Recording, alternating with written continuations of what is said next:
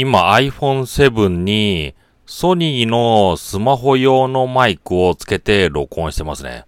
それに、このウィンドジャマーっていうのかな、あの、吹かれ防止の、このモフモフみたいなものをつけて、録音してますね。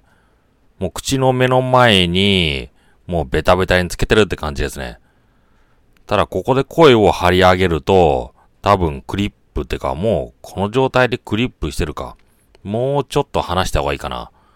実はこのマイク、あの、跳ね返りモニターができないんですよね。あの、分岐がついてないというか、このマイクをつけたらヘッドホンつけられない。そんな感じなんですよ。だから、ヘッドセットみたいなもの、そういうものを必要なのかなと思いますね。もうちょっと手軽なヘッドセットとか、そういうのがあれば、もうちょっと、あの、柔軟に取れるのかなと思いますね。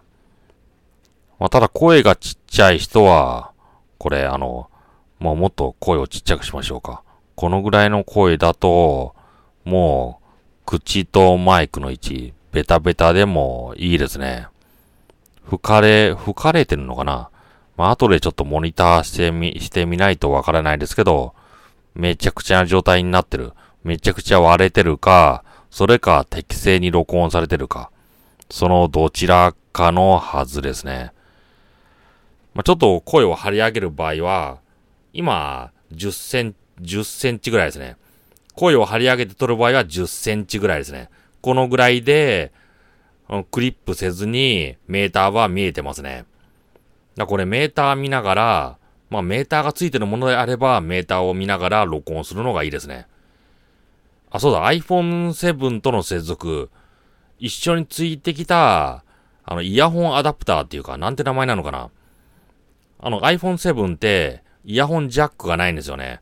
だから、あの変換、一緒についてきた変換のケーブル、それを使ってイヤホンをつけるしかないんですよね。そ今はそれを、それを使ってます。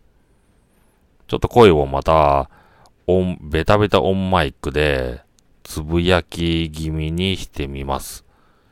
あのー、ノイズゲートみたいな唐突な感じはどうなのかなそれが消えてれば、外部マイク使っ、使っ、外部マイク使ってもいいのかなって、そう感じますね。